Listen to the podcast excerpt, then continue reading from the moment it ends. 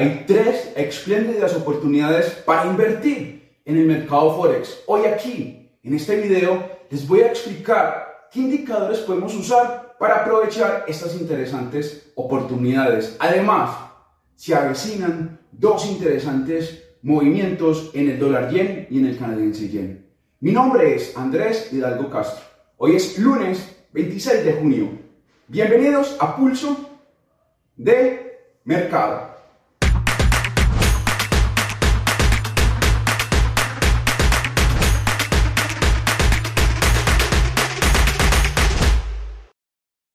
Todo lo que aquí voy a mencionar es mi opinión y lo hago a través de mi sistema de trading. Recuerda, resultados pasados no garantizan resultados a futuro. El contenido de este material es, es meramente educativo.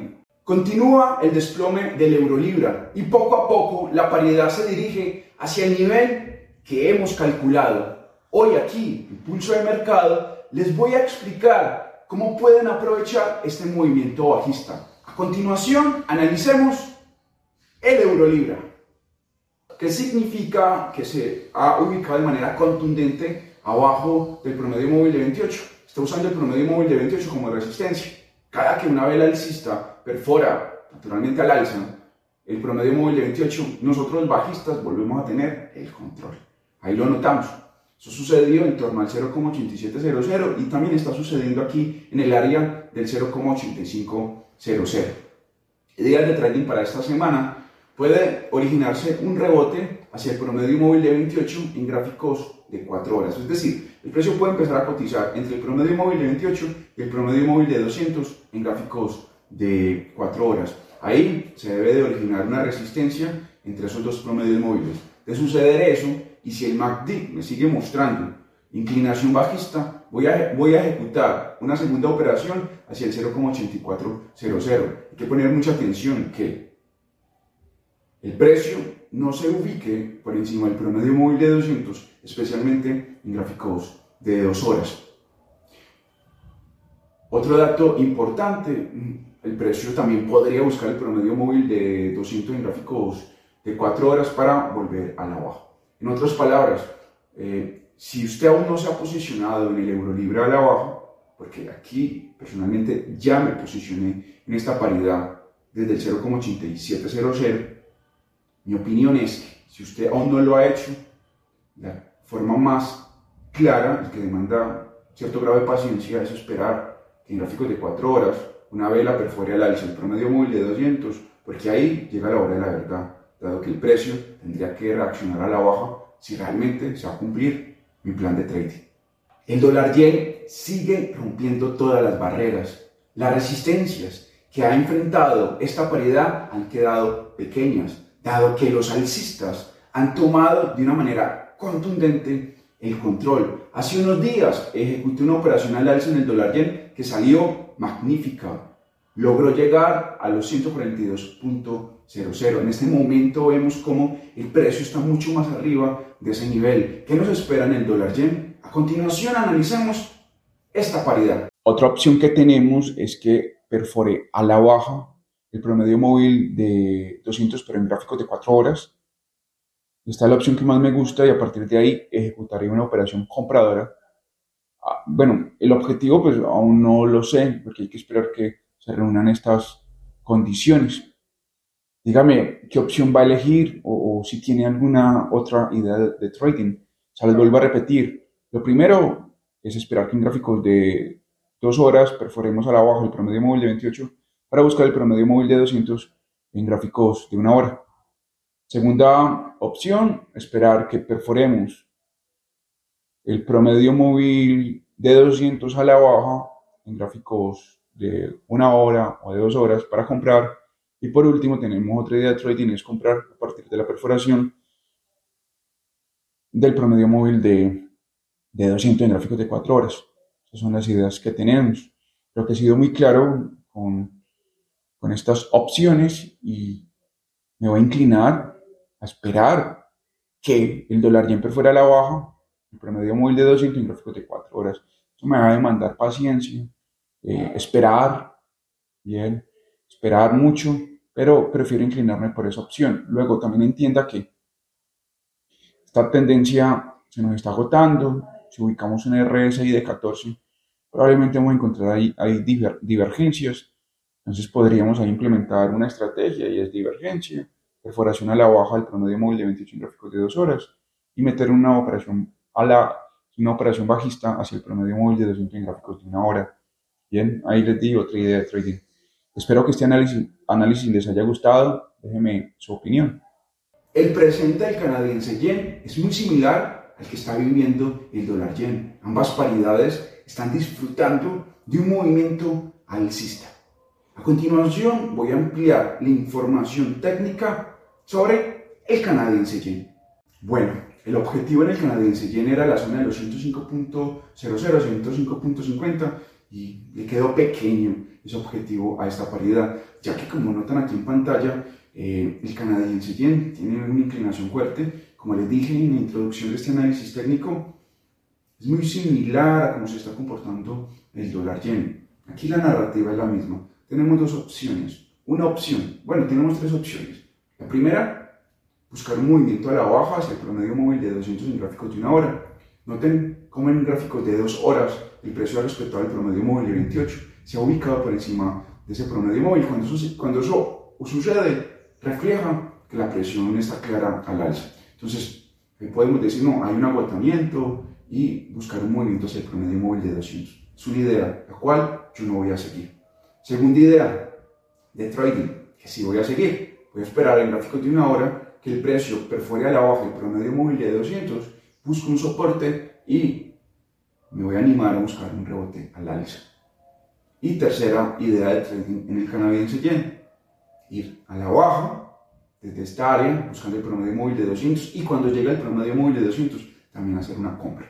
Algo que he aprendido en el trading es que no siempre hay que priorizar la calidad sobre, sobre la cantidad.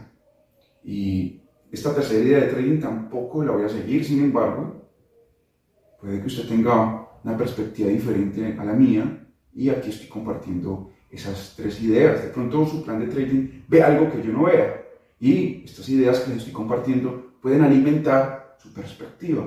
Yo voy a optar por la idea número dos, esperar que el canadiense llene gráficos de dos horas, perfore a la baja el promedio móvil de 200, para de esa manera buscar nuevamente operaciones claras. Ahí veo una gran oportunidad. Dígame, ¿cuál de las tres operaciones, cuáles de las tres ideas de trading va a seguir? La primera, la segunda o la tercera idea de trading. Estaré atento a su comentario u opinión. En el euro neozelandés me ha ido de manera fenomenal. He ganado eh, cientos de pips. La operación llegó al 1,7300 la semana pasada. Pero ¿qué nos espera para esta semana y para lo que resta de junio en el euro neozelandés? De hecho, aquí ejecuté otra operación bajista, ahora mirando hacia el área del 1,72-1,7300 nuevamente cómo está su operación. Va a resultar positiva. A continuación analicemos el euro neozelandés. Bueno, como ya les he explicado aquí, el euro neozelandés tiene una presión bajista. Desde mi punto de vista, esta paridad se va a lateralizar y esa lateralidad va a comprender el área entre el 1,76 y 1,7300. En esta paridad tengo una operación bajista mirando hacia el área del 1,72, 1,7300. En, en un análisis técnico que hace 15 días ejecuté una operación bajista, salió positiva, eh, veo que esa presión sigue porque ha respetado muy bien el promedio móvil de 200 a la baja. Eh, pero de nuevo, otra, otra de mis narrativas en el euro neozelandés es que se va a lateralizar, se va a lateralizar en, esta franja que ven aquí en pantalla. ¿Para qué lo digo? Por lo que está haciendo con el promedio móvil de 200, no se define. Se ubica por debajo del promedio móvil de 200 y rebota fuerte al alza se ubica arriba del promedio móvil de 200 y rebota la baja. Eso, es, solo hace cuando estamos ya en una lateralidad.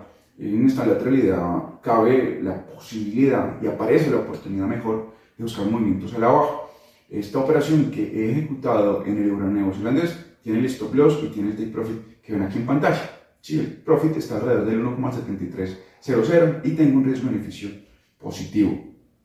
Dígame qué opina del euro neozelandés.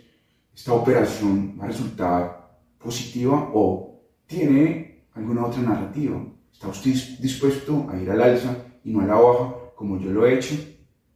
Y también dígame, ¿qué indicador técnico está utilizando en el euro ¿Cuál indicador técnico quiere que aplique aquí? En mi caso estoy utilizando un promedio móvil de 200, un promedio móvil de, 200, de, de, de 28 y estoy analizando estructuras de tendencia. Aquí las estructuras de tendencia me hablan de que va a haber una lateralidad. Estaré atento de su comentario. Hay un nivel clave que están disputando los compradores y los vendedores en la libra canadiense. Quien gane esta lucha entre oferta y demanda va, van a lograr conducir el precio durante varias semanas. ¿Quién ganará? A continuación voy a revelar cuál es ese nivel clave y cuál es mi posición en la libra canadiense. Nosotros los bajistas hemos logrado tomar el control de manera fuerte. Niveles claves en la libra canadiense, el ya, mencionado, el ya mencionado 1,6800 y el área entre el 1,63 y 1,6400 que precisamente en el libra canadiense tengo una operación bajista que aquí comparto, mirando hacia el 1,6300. Si esta operación sale positiva, ganaré buen dinero. Recuerden que esta no es una recomendación de compra y de venta, les estoy narrando lo que estoy haciendo en la libra canadiense. A mí, a mí me gustaría también saber qué están haciendo ustedes en esta paridad. ¿Qué lado han tomado? ¿Han tomado el lado de los compradores o el lado de los vendedores? O quizás usted está en un punto neutro, esperando que la paridad se defina, sea al alza o al baja para tomar posición. Personalmente, noto que el 1,6800 está sirviendo como un área en la cual los rebotes bajistas eh, están interesantes y además tiene un riesgo-beneficio positivo porque eh, entrar en torno al 1,68 o 1,6900 hacia el 1,6300 pues trae eh, muy buenos beneficios. Por cierto, mucha atención con el 1,7000, porque si la libra canadiense perfora el alza el 1,7000 y realmente nosotros los bajistas vamos a tener el control justo cuando perforen al alza ese nivel, ahí es donde el precio debe caer de manera contundente. Estaré atento a su opinión aquí en YouTube. El trader y analista técnico Rodrigo Águila, mañana desde Chile, estará dando su opinión y análisis en lo que respecta al mercado de acciones e índices bursátiles. A ustedes les doy muchas gracias por ver este análisis técnico. Los espero el próximo lunes. Recuerden suscribirse al canal, activar la campana de notificaciones, dejar comentarios. Les doy muchas gracias por el apoyo que he recibido. Eh, eh, veo que hacen muy buenos comentarios y muchísimas gracias nuevamente. Esto fue Pulso de Mercado. Nos vemos en el próximo episodio. Hasta entonces.